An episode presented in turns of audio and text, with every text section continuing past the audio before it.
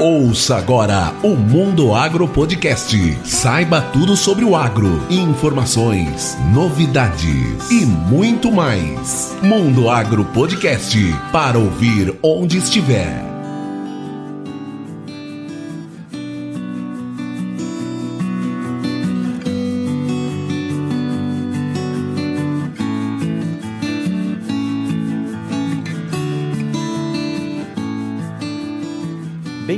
Bem-vindos a mais um episódio do Mundo Agro Podcast. E o tema hoje é agricultura de precisão. E quem eu chamei para conversar com a gente aqui nesse episódio, acordou cedo, hoje nós estamos gravando bem cedinho, é o Rodrigo Trevisan, tá falando direto lá de Illinois. Bom dia, Rodrigo, tudo bem? Bom dia, Rogério, tudo bem sim contigo. Agradeço pelo convite. Tudo jóia, graças a Deus. Te tirei da cama cedo, né? Estamos gravando cedinho aqui, ó, são nove e meia no Brasil, oito e meia, sete e meia aí em Illinois, é isso? Sete e meia aqui, mas, mas pelo menos agora sete e meia já tá claro, porque há um mês atrás era sete e meia da noite mesmo ainda. Nossa senhora, é que nem o horário de verão aqui. Aí tem horário de verão também, não? Tem, tem. Ah, graças a Deus no Brasil foi eliminado agora. Aqui faz um pouco mais de sentido o horário de verão, porque o, o, a duração do dia varia aí de 8 horas a 16 horas ao longo do ano.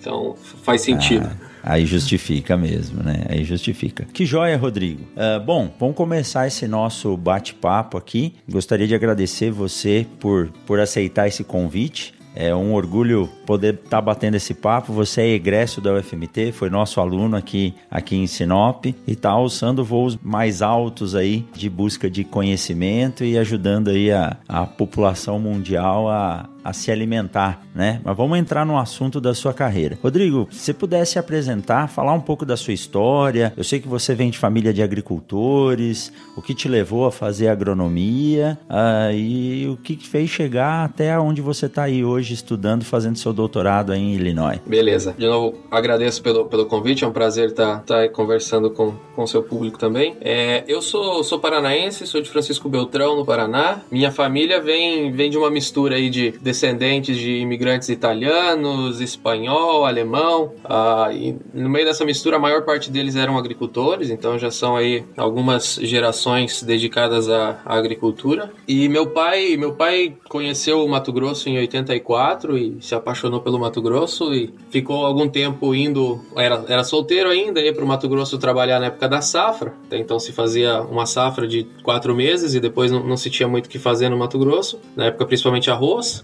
Até que voltou para o Paraná e conheceu minha mãe, casou, levou uns 5 anos para conseguir convencer ela para ir para Mato Grosso também. E aí em, em 98 a gente foi, a gente foi para Sorriso. É, meu pai então já, já conhecia bem a região, atuou nas primeiras fazendas ali. E a gente ficou, ficou em Sorriso por, por uns 5 anos. E em 2002 a gente foi para Boa Esperança do Norte. A gente adquiriu uma área lá e, e lá eu fiz, fiz ensino fundamental e o primeiro ano de ensino médio e depois eu fui para Ranchão, colégio agrícola, escola, escola técnica lá, onde realmente eu me identifiquei e decidi pela agronomia. Ranchão então, no Paraná também, né? Não, Ranchão em Nova Mutum. Na, ah, Nova na comunidade, na comunidade Ranchão lá, que inclusive abastece uma parcela grande do, dos alunos aí da, da UFMT também. Da UFMT. Muitos, muitos dos meus colegas lá foram para a UFMT e foi durante a escola técnica que eu realmente me identifiquei mais com, com a área da, da agronomia, trabalhei bastante com integração lavoura-pecuária quando estava, de certa forma, começando lá. E fiz o vestibular, estava escutando o, o, podcast da Luana, na minha época ainda também era vestibular, quando eu é. entrei para a UFMT, então eu sou da, da sexta turma de, de agronomia, entrei na, na UFMT em 2019. Fiz o curso por dois anos, depois fiz um ano de intercâmbio no Paraná, na Universidade Tecnológica Federal do Paraná, em Pato Branco. Na época eu estava tentando um intercâmbio para fora, não, não era tão fácil, não existia Ciências Sem Fronteiras ou outros programas ainda, eram bem poucas bolsas, eu acabei Sim. não conseguindo. E aí a melhor, melhor oportunidade que eu tive foi esse programa de mobilidade nacional e eu acabei indo, indo para lá também, uma oportunidade de conhecer mais aí as culturas de clima temperado, fruticultura e outras coisas que foi bem interessante. E retornei pro, pro Mato Grosso, aí foi onde eu comecei a trabalhar mais, mais firme junto com o Onan, que é professor de, de solos aí, ah, principalmente da parte física de solos. Então foi onde eu entrei uh, nessa área, começando pela geoestatística, então por entender a variabilidade espacial da,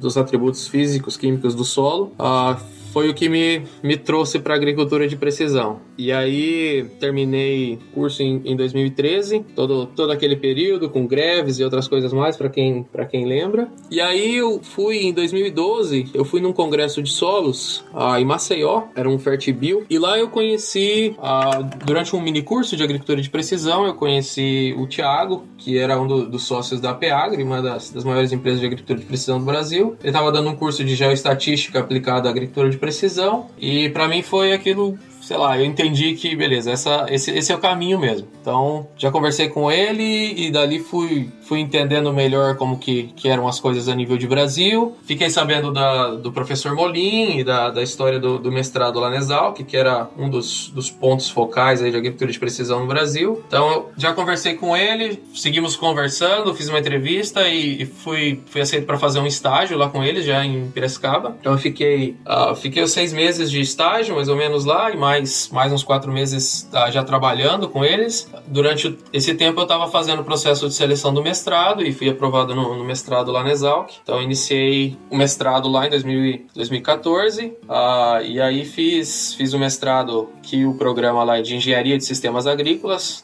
concentração em agricultura de precisão. Uh, depois de um ano e meio no mestrado, eu estava trabalhando com algodão a cultura que depois que eu descobri também é o que é o que eu mais me identifico aí para trabalhar. Uhum. Uh, e eu estava, bom, São Paulo não, não tem muito algodão mais, né? Tem tem Olambra e alguns alguns pontos localizados só. O algodão está principalmente no Mato Grosso, mais de 50% e, e aí um pouquinho distribuído aí Bahia, Goiás. Uh, então a gente fez para fazer esses experimentos de mestrado, eu tinha que que estar tá viajando bastante, saindo de Piracicaba. O primeiro ano a gente fez na região ali de Chapadão, Chapadão do Céu, Chapadão do Sul, divisa de Mato Grosso Goiás Goiás. Sim, e, uma ótima região. E aí, para o segundo ano de experimento, a gente fez em Campo Verde, numa área da, do Grupo Bom Futuro lá. E enquanto eu estava já mais, mais perto do Mato Grosso e tal, apareceu uma proposta de trabalhar no, no, no, Grupo Terra Santa, que é sediado em Mutum, na época se chamava Vanguarda Agro ainda. E eu acabei aceitando a proposta. Então, com, depois de um ano e meio de mestrado, eu, eu me mudei para Mutum. Eu já tinha terminado todas as disciplinas e tal, só faltava escrever a dissertação. Só. Só. E aí... E aí eu fiquei, eu fiquei em Nova Mutum trabalhando como coordenador de agricultura de precisão nesse, nesse grande grupo que na época tinha em torno de 160 mil hectares distribuídos em, em oito uh, fazendas, todas no, no, estado do Mato Grosso. E paralelo a isso fui terminando o mestrado. Levei três anos para terminar o mestrado, mas, mas consegui con concluir e trabalhar nas uhum. publicações e tal. E a experiência na, na Terra Santa foi, foi muito boa. Uh, aprendi muito de, de todas, não, não só da agricultura de precisão, mas das outras áreas e, e agreguei muito conhecimento agronômico em si. É, para quem, quem conhece, para quem está atuando mais na área como consultoria, entende que uma coisa é você, é você estar como, como produtor, por exemplo, que você vivencia de forma muito intensa a sua safra a cada ano, e outra coisa é você estar como consultor, principalmente nesse nível que a gente era equipe de planejamento agrícola, então a gente atuava de certa forma como uma, uma consultoria interna, uh, num grupo desse tamanho, que tem áreas localizadas em quase todos os principais pontos de produção aí do Mato Grosso, e que em cada lugar é uma safra diferente, porque são condições climáticas diferentes, são pessoas diferentes lidando. Então, do ponto de vista de crescimento profissional, assim, de experiência, foi um crescimento muito grande em pouco, pouco espaço de tempo. Então, foi, foi bastante legal. Perfeito. E aí, depois de, depois de já dois anos lá, eu já tinha como, como objetivo profissional fazer o doutorado também. E, paralelo a isso, começou a surgir surgir esse monte de oportunidade relacionado a startup, a empreendedorismo e tal também tinha, tinha interesse. A gente já vinha nutrindo uma ideia aí com, com dois amigos que formaram junto, fizeram mestrado doutorado lá com o Molim e decidi que, que era o momento, então eu pedi para sair da empresa, fiquei mais uns, uns seis meses ainda formando uma nova equipe lá e tal, que a gente estava ampliando. Uhum. E aí entrei fazer parte oficialmente da Smart Agri, que é, que é a empresa que a gente tem no Brasil, sediada em Piracicaba, uma startup que trabalha com tecnologia no agronegócio de forma bem, bem geral, desde comercialização de sensores, desenvolvimento de produtos, consultoria, análise de dados e algumas outras coisas. Com o tempo a gente foi, foi crescendo e foi uma dos motivos da decisão foi porque também eu entendi que não seria possível, por exemplo, fazer o doutorado estando na, nessa empresa na Terra Santa, mas sim que seria possível fazer o doutorado tendo a minha própria empresa e continuar trabalhando e desenvolvendo e mantendo a proximidade com a agricultura do Brasil. Então foi isso que, que eu decidi fazer. Comecei buscar por, por oportunidades aí de, de fazer um, um, doutorado fora. É, uma das, das áreas que mais me interessava era como transformar os dados de variabilidade espacial que a gente consegue coletar em recomendações, em decisões práticas que realmente agregam valor para o pro produtor. E eu vejo, eu vejo que existe um grande gap nisso ainda e que a forma mais eficiente que se tem hoje de, de trabalhar isso é através da experimentação na própria fazenda, utilizando as, as ferramentas de agricultura de precisão, monitoramento de colheita e tudo isso para realmente uh, conseguir coletar dados da resposta da planta às, às, ao manejo que você pode escolher. Uh, e aí a gente pode, pode falar um pouco mais detalhado como isso funciona depois. Mas identificando esse gap, foi isso que eu, que eu busquei quando eu estava buscando uma, uma universidade. Por isso que eu vim parar aqui em Illinois. É, existe um programa grande aqui chamado Data Intensive Farm Management. Então, uh, o manejo, manejo da fazenda baseado no uso intensivo de dados. Uhum. Uh, e quem, quem inclusive fez uma ponte foi o Luciano Chosa, que na época estava na, na Embrapa de Sinop, foi uhum parte da, foi parte aí da, da, do meu, da minha banca e tudo. E conversei com ele, ele, ele tinha feito o doutorado aqui em Nebraska e conhecia esse pessoal que faz parte desse programa. E acabou dando certo. Para quem não conhece, mas existe um processo relativamente longo, tomou aí uns 10 meses mais ou menos de, de preparação de documentos para poder vir para cá, o que envolve aí o TOEFL, que é um exame de, de proficiência de inglês, que é mais comum, e o GRE, que é um exame que é uma espécie de ENEM que existe aqui, mais para o nível pós-graduação. Então, normalmente o pessoal uhum. faz quando termina a graduação e, e, vai querer entrar, é meio que um processo seletivo unificado para pós-graduação, que é uma prova bem difícil. Então, consegui fazer e, e passar e vim para cá. E então estou aqui em Illinois desde julho de 2018, já indo para dois anos quase. Uh, trabalhando com essa área de, de experimentação e pretendendo finalizar aí o, o, doutorado até o final desse ano. Que joia! Que caminhada, hein, Rodrigo? E assim, é, às vezes até assusta, né? Para a gente poder estudar e, e, acessar alguns lugares, tem que estudar muito, né? Então, para você acessar o doutorado aí, é um processo de quase 10 meses entre documentação, a obtenção dos, dos certificados do TOEFL e, e essa prova específica que você falou que eu não sabia que era exigida, né? Mas que joia, que, que caminhada. Então, hoje você é um empresário, possui uma, uma startup e está aí garimpando novos conhecimentos para poder trazer para o Brasil e aplicar isso, isso aqui. É isso, né? É isso aí, é isso aí.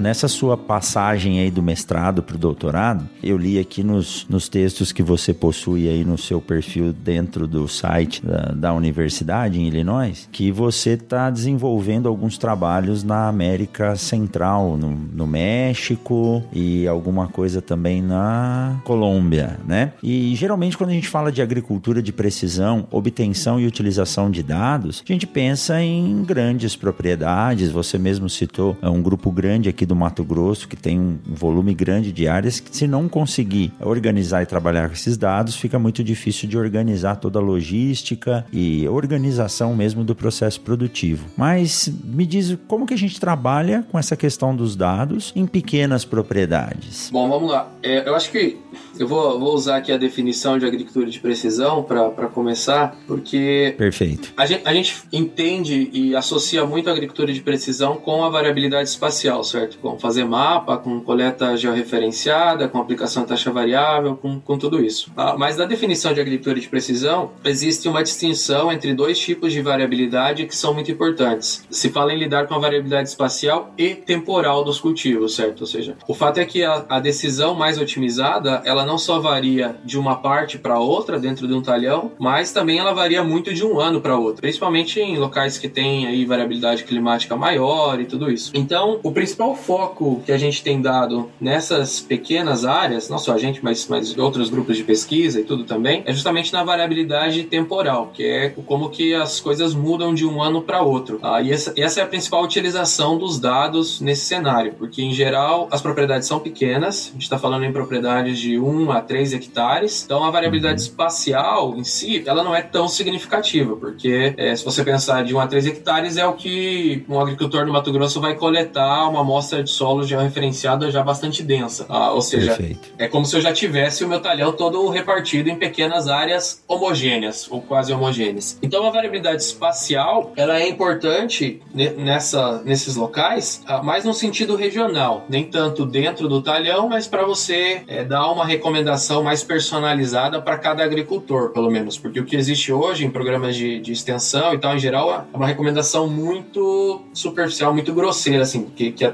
que tem uma representação geográfica muito pequena. Mas muitas vezes mais importante do que a variabilidade espacial é justamente a variabilidade temporal, que é o quanto as coisas são diferentes de um ano para outro. Então, o principal, principal ponto que a gente tem abordado é isso: é a utilização dos dados, a coleta dos dados, e, e aí, nesse caso, ferramentas simples funcionam, como um aplicativo de celular ou mesmo uma, uma página web, uh, ah, para coletar os dados e para avaliar eles do ponto de vista temporal. E aí a gente agrega isso com, com dados meteorológicos, que tem uma alta resolução temporal, uh, com, dados, com dados de solo, de outras coisas que, que não são perfeitos, mas que hoje já existem uh, em, em base de dados que recobrem o mundo inteiro. E a gente tem, vem trabalhando nisso, olhando, olhando o passado, tentando melhorar modelos para predizer o futuro e, e, acertar mais qual que é, quais decisões que eu posso melhorar. Por exemplo, é, uma das que influencia bastante nessa região é a data de plantio. Principalmente quando você está muito próximo do Equador, você tem uma, uma janela grande de, de oportunidade, uh, mas que muitas vezes a precipitação é irregular, então dependendo se eu plantar muito cedo, pode ser que eu pegue um veranico no florescimento, se eu plantar muito tarde, pode ser que, que não tenha chuva suficiente para completar o ciclo. Então é relativamente similar ao que acontece na safrinha do Mato Grosso, por exemplo. Então, é tentar Sim. trabalhar principalmente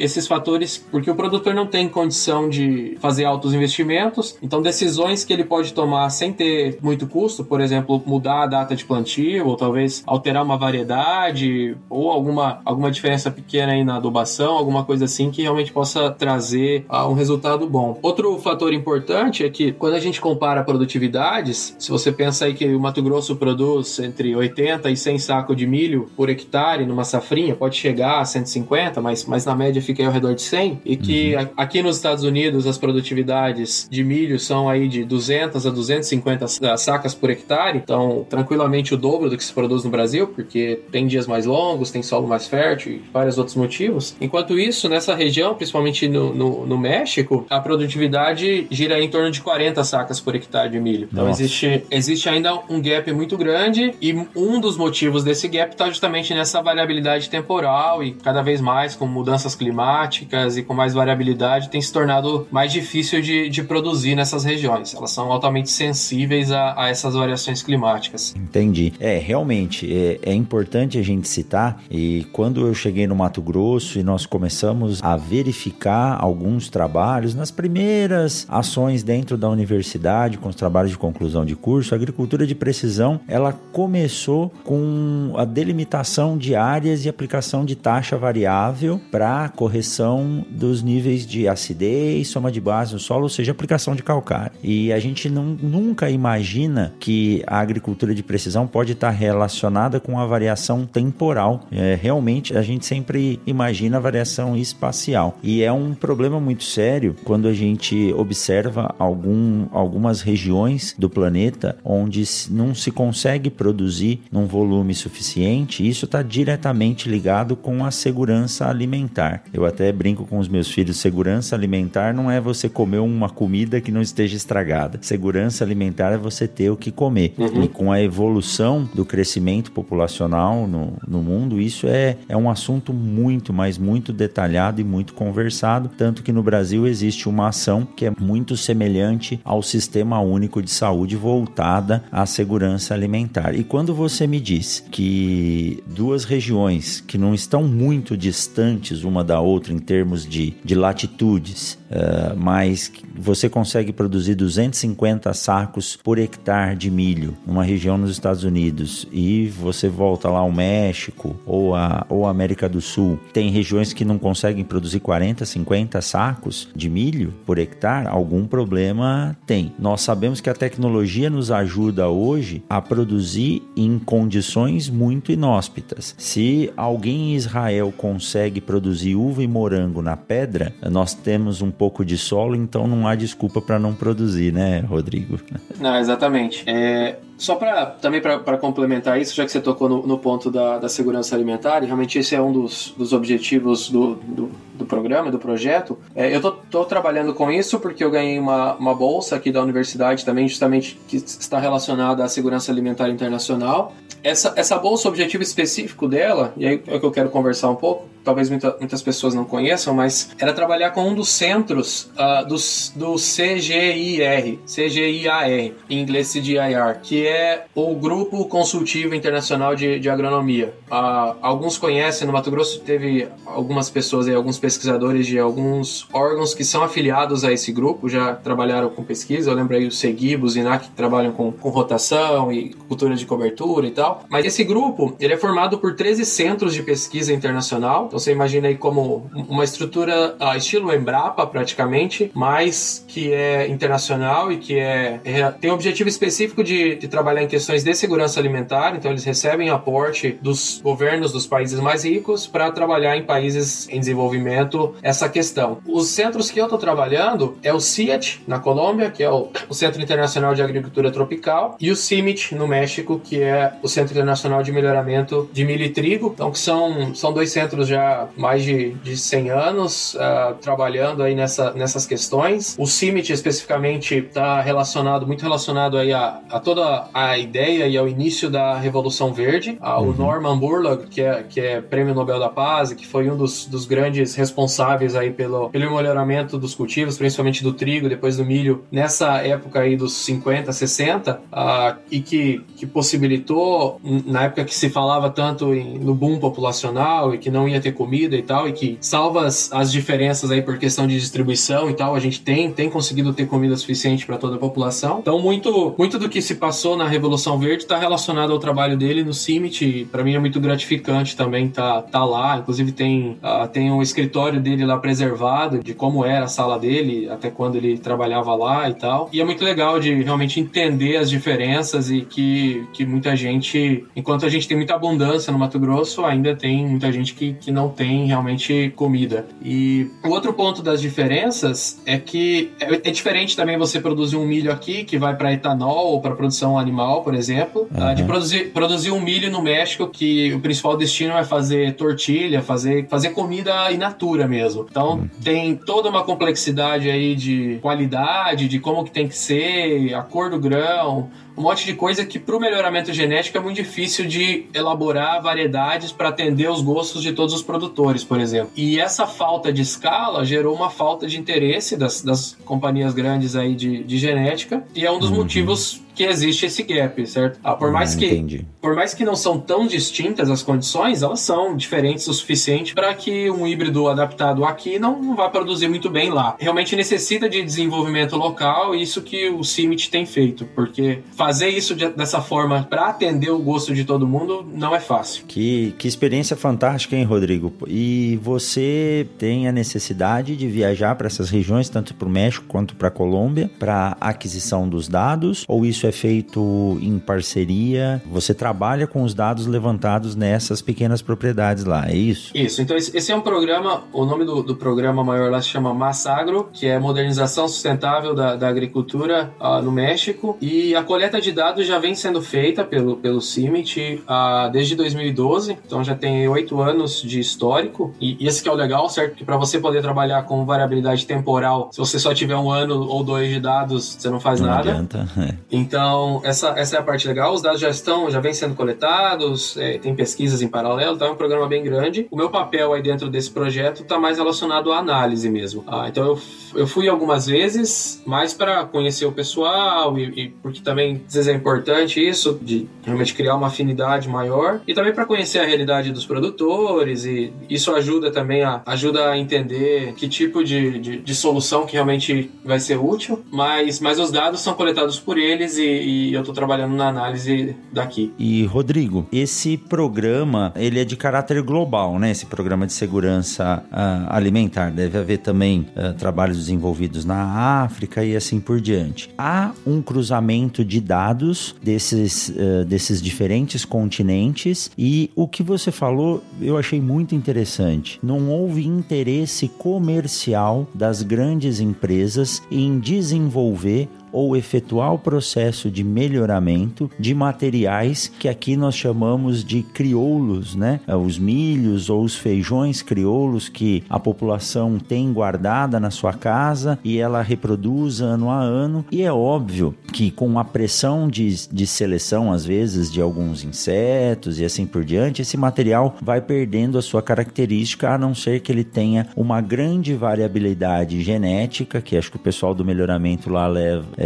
diz conduzir essas populações em bulk, né, para que ela possa se auto-manter. Então, houve uma perda de interesse de desenvolvimento desses materiais e por isso a capacidade de produção deles foi estagnada ou até diminuiu. Há uma inter-relação dessas regiões que têm esses processos de subdesenvolvimento na América, quanto na, na África, Ásia e Europa? Bom, uh, sim, é, os centros são, são globais. É, o CIET, por exemplo, tem, tem escritórios em, em, várias regiões ali da, da Ásia e África, mas o, o programa que eu estou trabalhando especificamente é no México e é financiado também pelo governo do México. Então, a pergunta com relação aos dados, é, algumas coisas sim são de uso compartilhado, de certa forma, outras são um pouco mais restritas, envolve uma, uma burocracia razoável também para conseguir ter acesso a isso. Com relação a, ao fato dos, dos crioulos e tal, então isso é um pouco mais delicado do que a gente pensa às vezes, porque o México é um dos principais centros de origem do milho e muitas, muitas dessas variedades conhecidas como crioulas que o pessoal planta lá ainda são as mesmas que os ancestrais deles plantavam antes da chegada dos europeus, por exemplo, há mais de 500 anos atrás. Ou foram melhoradas com o tempo, tal, mas derivadas dela. E aí existe muita preocupação também com, a,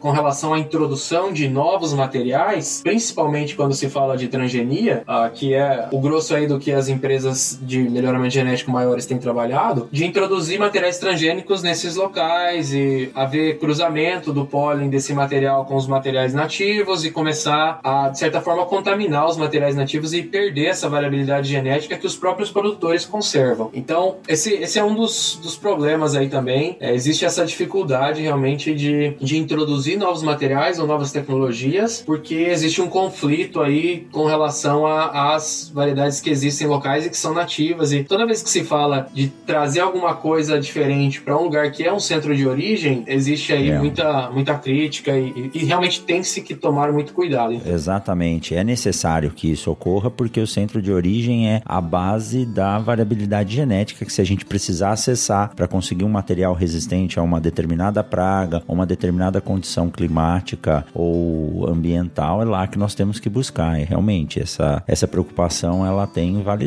né? E aí existem também outros, é, outros motivos, é, porque, porque quando se fala em, em, aumento de produtividade com novas variedades, normalmente também está associado a, ao uso diferente de insumo, certo? Ou aplicar mais fertilizante, ou eventualmente ter que usar um inseticida, alguma coisa assim. E nessas condições, tanto, tanto de México quanto talvez até mais de África, por exemplo, existe uma dificuldade logística muito grande. Para quem acha que, que no Brasil é, é difícil, nesses lugares é, é, muito pior. Não existe nem pior. estrada sequer. Então, o que acontece, por exemplo, é que se você introduz uma variedade dessas, ah, que tem um teto produtivo muito mais alto, mas que necessita de uma dada aplicação de inseticida se tiver um, um sei lá, uma superpopulação de Spodoptera, e os produtores não têm condições de acessar esse inseticida, ah, provavelmente ela vai produzir ainda menos do que se eles tivessem continuado com o crioulo deles ah, e, e, que já, já foi selecionado nesse ambiente, que tem diversidade e tal. Então, uhum. tem isso. E, e tem o fato também de que quando você fala de agricultura de subsistência, em geral o objetivo não é nem tanto maximizar a produtividade média, certo? Como é na, na agricultura mais empresarial, mas talvez reduzir a variabilidade, uh, ou seja, evitar que um ano eu produza muito e no outro eu produza muito pouco, porque eu preciso sobreviver e naquele ano que, so, que, eu, que eu produzi pouco, e provavelmente os vizinhos também produziram pouco, vai faltar comida. Então não, não, tem, essa, não tem essa flexibilidade que, que a agricultura mais empresarial tem. Exato, é, é um ponto de vista muito interessante, porque às vezes a gente aqui no Mato Grosso ou, ou em Goiás, a gente sempre trabalha buscando altas produtividades e nessas regiões uh, você trabalha para ter comida, porque caso contrário você pode passar um ano de crise sem ter o que comer. E Rodrigo, em específico agora, uh, entrando um pouco mais a fundo, como que é o trabalho com esses dados? É, não sei se é, você pode comentar isso, mas quais são os dados que são coletados e como que isso é avaliado? Vocês avaliam características do solo, variações ambientais? Porque eu imagino, numa região dessa, que você disse que às vezes não tem nem estrada para acessar, como que é feito o sensoramento para coleta desses dados para que vocês possam gerar um modelo que contribua para essas populações ou para essas regiões de maior dificuldade de manutenção de produção? Bom, a maior parte dos dados, eles são dados uh, observacionais, do ponto de vista... Normalmente tem um técnico que vai visitar o produtor cinco vezes durante a safra e tem uma, uma, uma espécie de questionário que eles têm que preencher juntos. E esse questionário é gigante. É, imagino que deve tomar um dia por vez aí para preencher, porque realmente tem muita informação. É um banco de dados bem grande e, e aí vai tudo. Uh, todas as informações de manejo, o que, o que fez, quando fez, quanto custou, eles, eles trabalham bastante também essa questão do custo custo. Então isso, isso gera aí ao final, sei lá, pelo menos 40 observações do que, do que foi feito, quando foi, quanto custou, qualquer coisa que tenha acontecido. E depois a produtividade, certo? Ah, que, que às vezes é meio que estimada, faz uma, uma pesa uma parte ou faz alguma coisa assim. Em geral toda a colheita é manual e a grande 90% das operações são todas feitas manuais. Tá? Ah, em alguns lugares existe semeadora ah, mecanizada, mas o restante das operações em geral é toda manual. Então se, se faz o controle de tudo isso. E esse uhum. é o dado que descreve praticamente o manejo, certo? A gente, a gente pensa muito naquela equaçãozinha de que ah, o fenótipo é igual ao genótipo, interação ambiente, interação manejo. Então essas planilhas elas trazem uma informação muito detalhada do manejo, coisa que é difícil de se encontrar em, em, sei lá, em condições uh, convencionais. Sei lá, no Brasil, por exemplo, eu não conheço nenhum, nenhum sistema que tenha um detalhamento tão bom assim de, de manejo. E aí a gente tem os dados uh, de genótipo, é, é, bastante. é bem, bem limitado ainda, então a gente tem basicamente a informação de qual variedade foi. E no caso dos crioulos, fica bem difícil de saber o que, que é o material genético de fato, porque dá-se o mesmo nome para diferentes coisas, mas é a informação que a gente tem da, da variedade, em alguns casos são híbridos. E aí do ambiente, em geral, a gente coleta coleta informações uh, utilizando ferramentas de sensoriamento e reanálise. Então, uh, a gente tem algumas estações meteorológicas locais, mas que nem sempre estão bem calibradas ou bem com uma manutenção adequada. Mas isso a gente usa junto com, com a base de dados, por exemplo, o DayMat, que, é, que são dados climatológicos, dados meteorológicos com uma resolução aí de, de 1 km até 10 km, dependendo de qual fonte você pega. Uhum que não são, não são perfeitos, mas que traduzem aí pelo menos essa, essa variabilidade que ocorre numa média distância, tra traduz de uma forma boa até. E aí de solo, basicamente, basicamente são dados também obtidos por mapeamento digital, que que são bases que se fez alguns, coletaram alguns perfis de solo, fez a classificação e aí com base em, em modelos de machine learning se, se faz a estimativa, a, a extrapolação. Então é semelhante a uma crigagem, por exemplo, só que usando muitas outras informações aí de histórico de índice de vegetação e temperatura e outras coisas para tentar fazer uma melhor estimativa dos atributos do solo, mas também numa escala que não representa o talhão em si, é uma escala maior que isso. Então a intenção intenção é vocês trabalharem com a modelagem desses dados e a partir desses modelos tentar prever o que pode anos de difícil possibilidade de produção e tentar tomar alguma ação preventiva a isso. É, é isso? É isso. É tentar entender a importância de cada variável disso, tá? Porque aí existem outras coisas, por exemplo, se faz rotação de cultura ou não, se queima a palha ou se retira a palha para dar para o gado, ah, se faz uhum. preparo convencional ou direto. Toda essa parte mais de agricultura de, de conservação, que é um dos focos deles também, entendeu o quanto que cada, cada coisa pesa na produtividade, na estabilidade, também para direcionar um pouco de políticas públicas com relação a isso, uhum. e para os produtores para poder realmente, essa questão que eu falei, talvez mudar um pouco a data. Em alguns casos já se comenta trocar o milho por sorgo, por exemplo, que é mais resistente à seca, se, se o ano está tem a previsão de ser mais seco. Eles são muito afetados por El Ninho, Laninha, ah, então tem se, ah, se consegue prever um pouco, tá? a previsão climática não é perfeita, está tá longe disso ainda, mas principalmente em anos que tem um El muito forte, você consegue imaginar os padrões que vai ser e talvez tomar alguma decisão com base nisso. Realmente, a previsão e o trabalho preventivo nesse caso é fundamental. E eu acredito mesmo que seja difícil você ter um levantamento de dados nessas, nessas áreas, porque você não tem muito acesso.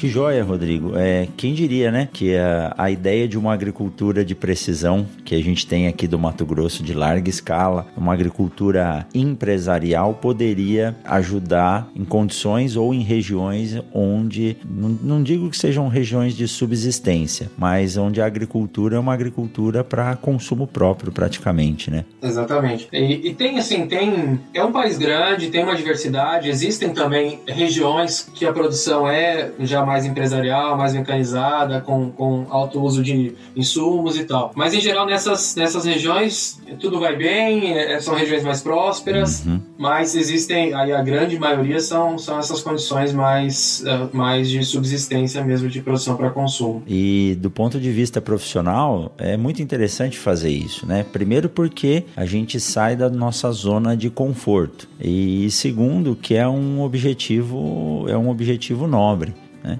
É, existem regiões é, que têm vastas áreas de produção, nós vemos o que está acontecendo com as regiões é, agrícolas na Austrália, em que são regiões que já foram muito produtivas e algumas variações ambientais têm causado sérios problemas a ponto de uh, de acabar com a, com, com, a vida desses agricultores que trabalham nessas regiões. Então, é, graças ao desenvolvimento tecnológico, às inovações tecnológicas, a coleta de dados, armazenamento e a capacidade de processamento desses dados, hoje nós possuímos equipamentos com uma capacidade de processamento muito boa, esses modelos podem ser gerados e vir a, a ajudar esses agricultores independente da escala que eles trabalham. Mas quando a gente fala de zonas onde eh, nós temos o, centros de origem dos materiais que são a base da nossa alimentação hoje, né? Milho, arroz, grão de bico, o feijão e a soja, eles têm que ser preservados mesmo. E aí, Rodrigo, e, e o próximo objetivo? Finalizando aí esse belo trabalho que você está fazendo junto a essa, a essa fundação, terminando o doutorado, vai voltar para o Brasil, vai tocar a empresa. Me fala um pouco dessa startup que você criou com esses seus dois amigos lá de Piracicaba e qual o objetivo futuro dela? Bom, meu plano, meu plano sim é terminar o doutorado até esse ano e em breve voltar para o Brasil, é, especificamente para Sinop, para ser bem claro. ah, é, que joia. Apesar de a gente ter empresa em Piracicaba, enfim, e, e atender várias regiões do Brasil, vou estar viajando boa parte do tempo, mas a minha ideia é, é morar em Sinop.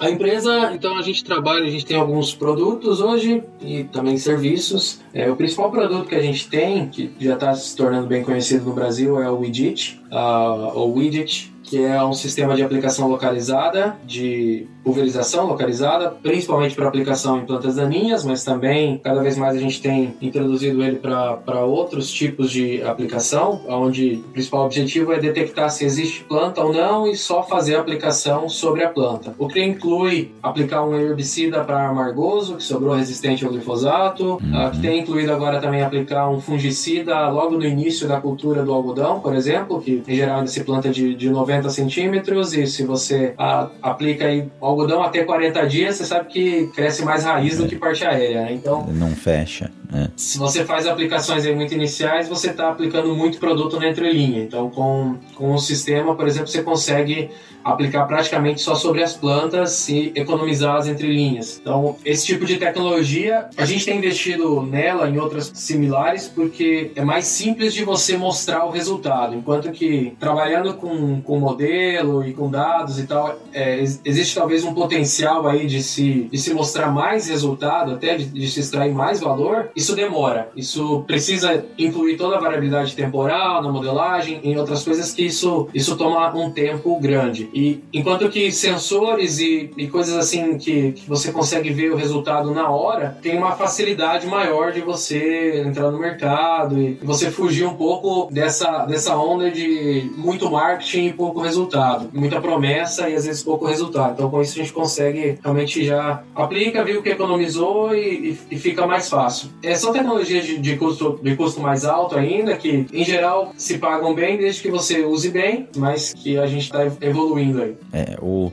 o objetivo, eu acho que hoje do agricultor é poder economizar ao máximo o uso desses insumos, sejam defensivos ou adubos, e essas tecnologias elas vêm nos ajudar a isso. Quanto mais precisão você tem no seu objetivo, melhor. Vocês desenvolvem os sensores e através desses sensores vocês usam os dados para melhorar a qualidade ou vocês trabalham, vocês trabalham com sensores, é isso, Rodrigo? Os, os sensores eles foram desenvolvidos na Holanda e a gente trouxe eles para o Brasil. A, a gente fez a, etapas complementares aí de ajustes, calibração e, e desenvolvendo junto com a fábrica é, num, num novo modelo agora. Então a parte mais eletrônica em si não, não foi a gente, a gente faz mais a parte de instalação e, e, calibração mesmo. A gente vem desenvolvendo, no, a gente vem atuando no desenvolvimento dos nossos, uh, de nossas tecnologias também para aplicação de taxa variável, algumas coisas similares, mas de novo, são, são coisas que realmente tomam mais tempo e que, que não está não tá disponível ainda. Entendi. E isso ele entra no, no pulverizador é, terrestre como um kit que auxilia a, a seleção dessas plantas para serem aonde o jato vai ser direcionado e aplicado, é assim? Isso, ele,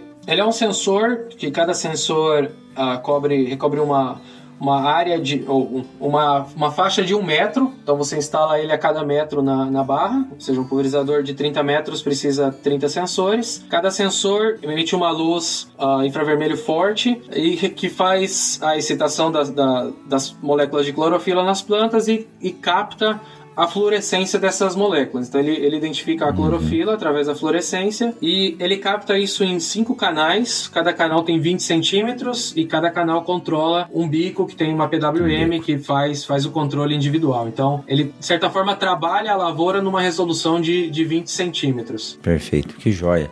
Você precisa de um equipamento que tem um sistema já de aplicação bico a bico, né? O fechamento para não haver sobreposição e a partir daí você consegue instalar esse sensor que gera, né, uma economia de produto, te dá uma segurança ambiental maior e você tem uma melhor eficiência disso na, na lavoura. Sem é a mesma coisa que fazer análise de solo e, e determinar através de uma amostra em 40 hectares que você precisa colocar duas toneladas e meia por hectare. Vai ter área que você vai jogar duas toneladas e meia e não precisava nada e vai ter área que você vai colocar três, né, duas toneladas e meia e tinha que ir três ou quatro, né? Basicamente isso. É, é, é semelhante com a diferença de que na história do calcário, por exemplo, você tem várias outras incertezas no meio do caminho, certo? Enquanto que na aplicação você, você consegue ver ali, realmente você coloca um papel sensível e você vê que, que realmente está aplicando onde precisa só. Ah, tem, tem essa vantagem de, de ver o resultado de forma mais rápida. Então esse é o carro-chefe do trabalho de vocês ou tem algumas outras, uh, algumas outras áreas que vocês estão desenvolvendo, Rodrigo? Hoje esse é o carro-chefe de produto, de serviço a gente tem como carro-chefe a consultoria e a gente atua em consultoria principalmente em, em business to business em, para outras empresas, então uhum. ainda alguns, alguns grupos grandes de, de produção, mas também é, outras empresas de desenvolvimento de tecnologia,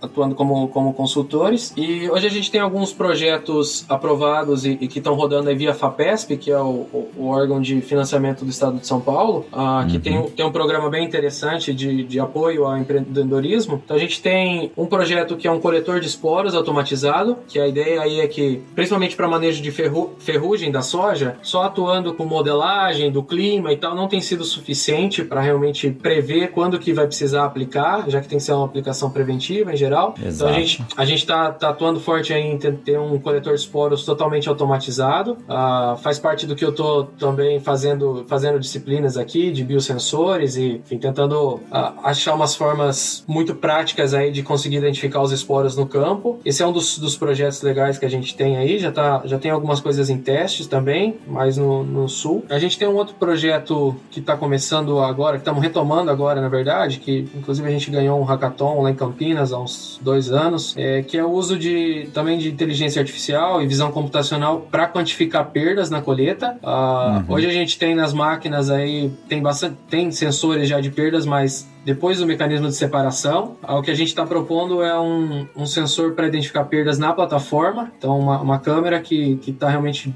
contando os grãos que estão passando por baixo da plataforma para poder fazer algum ajuste disso e, e, ter isso já mapeado, entender. Uh, depois, no final, poder cruzar, por exemplo, ah, essa variedade que tem inserção mais baixa sempre perde mais, não serve para essa área que é mais irregular. Algumas coisas assim que é, que é um gap aí da parte mais de hardware, que, que não existe algum sensor para essa parte. E a gente está trabalhando também na identificação de doenças por imagem. Então, uhum. seja com smartphone ou em, em programas de pesquisa para fazer uma quantificação uh, mais, mais criteriosa ou mais com maior repetibilidade do nível de severidade, esse tipo de coisa. Então, a gente tem trabalhado bastante nessa parte que é o que está, uh, ah, o que os recentes desenvolvimentos aí de hardware e software estão permitindo essa parte mais de, de visão computacional junto com deep learning, uh, algumas coisas que a gente tem usado aí para fenotipagem de plantas, que é parte do que eu trabalho aqui também. Inclusive, dei um workshop na Exalc ano passado. Então, tem bastante coisa dessa área de, de imagens para vir aí nos próximos anos. Como eu disse, eu sou, eu sou fascinado por tecnologia. As inovações tecnológicas, elas vêm para ajudar. Antigamente, nós tínhamos muito medo de tudo que era ligado à tecnologia. Não vou saber mexer, não vou acessar, mas a acessibilidade hoje torna isso muito mais fácil. A comunicação com inteligência artificial faz com que o produtor, através do seu celular, ele possa acessar suas máquinas, possa passar algumas ordens ou coletar alguns dados, e isso vem nos ajudar. Não acredito que a tecnologia vai tirar o homem do campo, vai tirar a função do agrônomo, do zootecnista, do veterinário, mas ela vai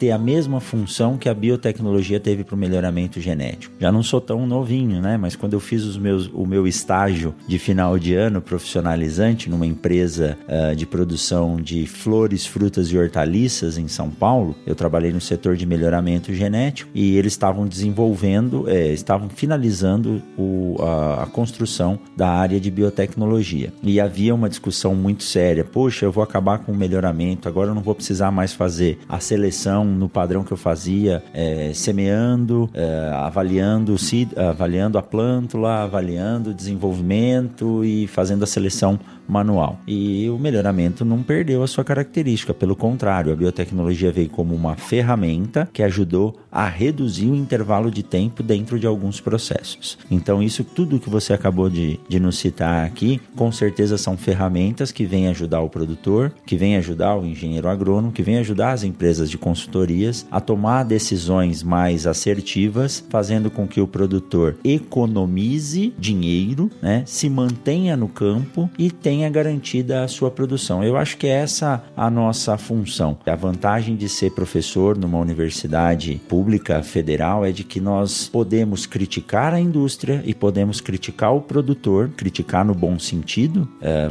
temos que nos autocriticar, mas sempre em defesa do sistema produtivo. É o sistema produtivo que mantém a, a quem mora na cidade se alimentando e as famílias que vivem na, nas zonas de produção, que vivem no interior, nas áreas agrícolas, se mantenham lá. E no meu ponto de vista, Rodrigo, a agricultura é a maior riqueza do, de, de um país, de uma nação. Se você tem uma agricultura sustentável que permita com que o homem do campo se mantenha no campo e que seu filho tenha vontade de continuar produzindo, eu acho que o papel está bem feito. Então essa é a minha defesa. Quando eu formo vocês na universidade, uma das minhas maiores ganas é trabalhar para que esse filho do produtor rural que veio fazer agronomia possa voltar para a fazenda, uh, trabalhar a sucessão com o seu pai e seguir no campo produzindo, né? Eu, eu acho, também concordo que é uma das maiores riquezas e, e também concordo que o que tem vindo de tecnologia não é realmente para substituir, é, talvez vai, vai vai acontecer sim de mudar a, o tipo de demanda que se existe, certo? Talvez vai se exigir mais qualificação, isso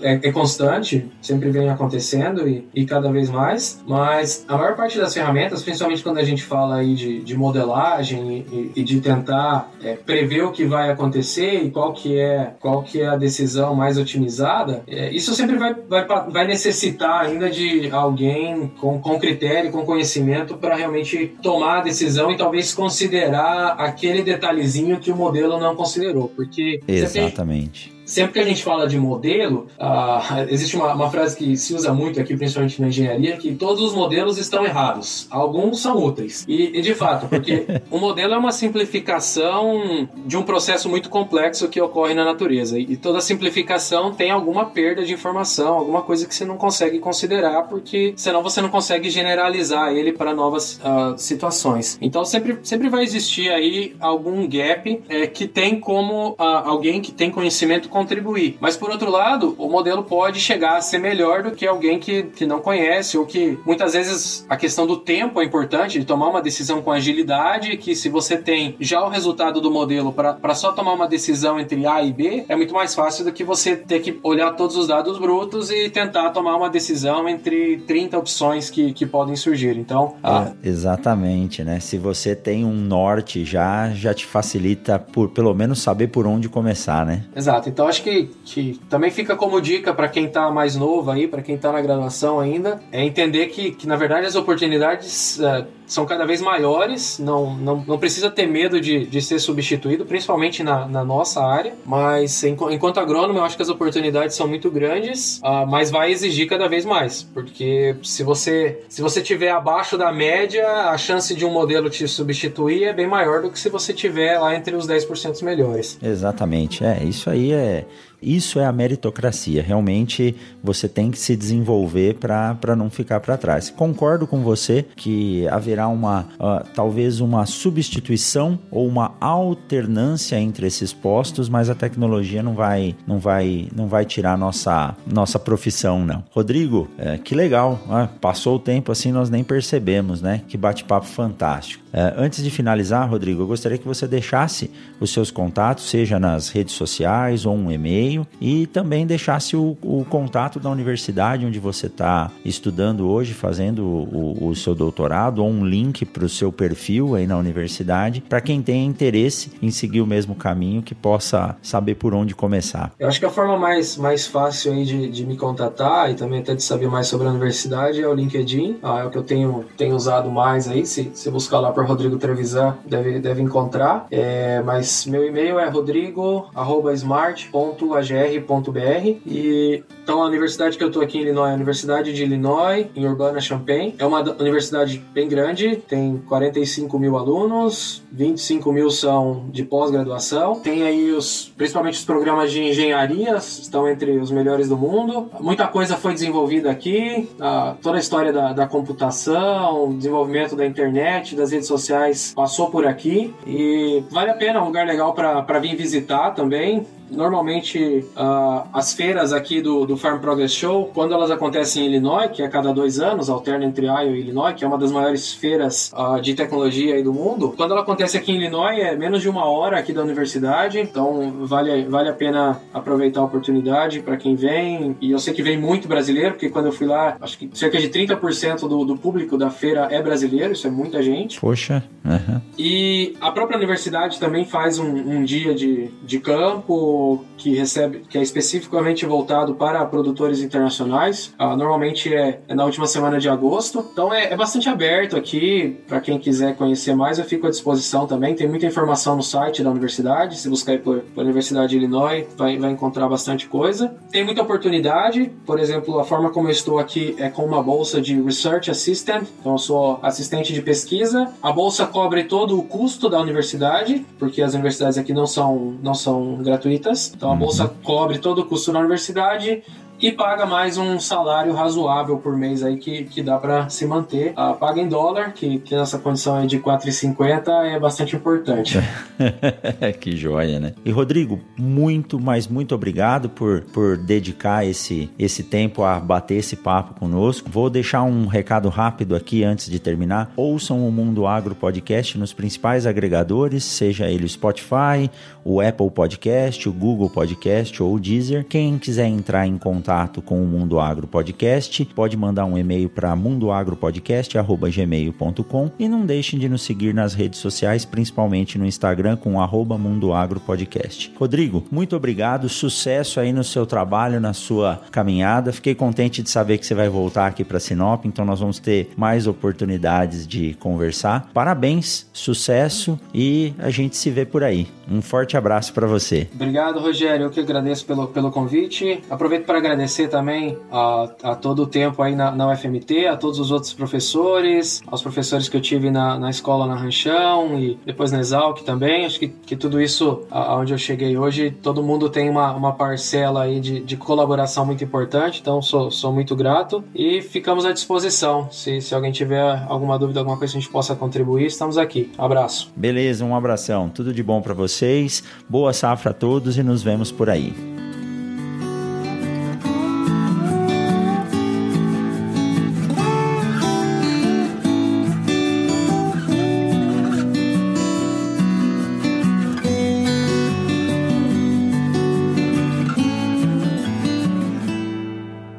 Mundo Agro Podcast para ouvir onde estiver.